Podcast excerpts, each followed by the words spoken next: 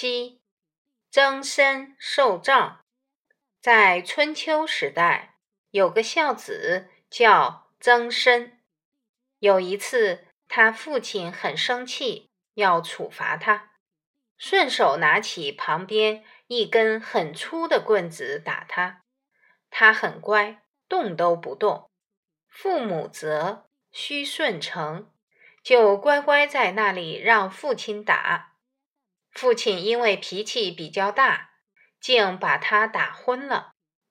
孔夫子知道了这件事，就对曾参说：“你这样做即是不孝。”曾参觉得自己很乖，父母责须顺承，连跑都不跑，怎么会不孝？孔夫子说：“假如你的父亲失手把你打死了，谁最伤心？”就是父母，如此是陷父亲于不义。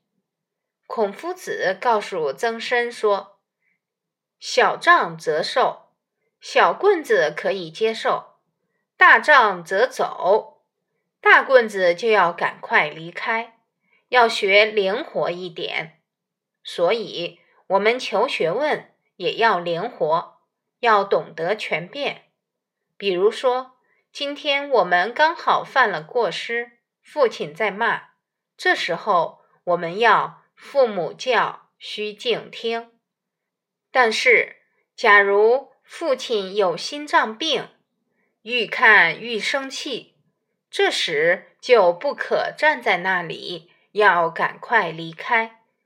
这就说明我们要懂得观察情况，处处为父母着想。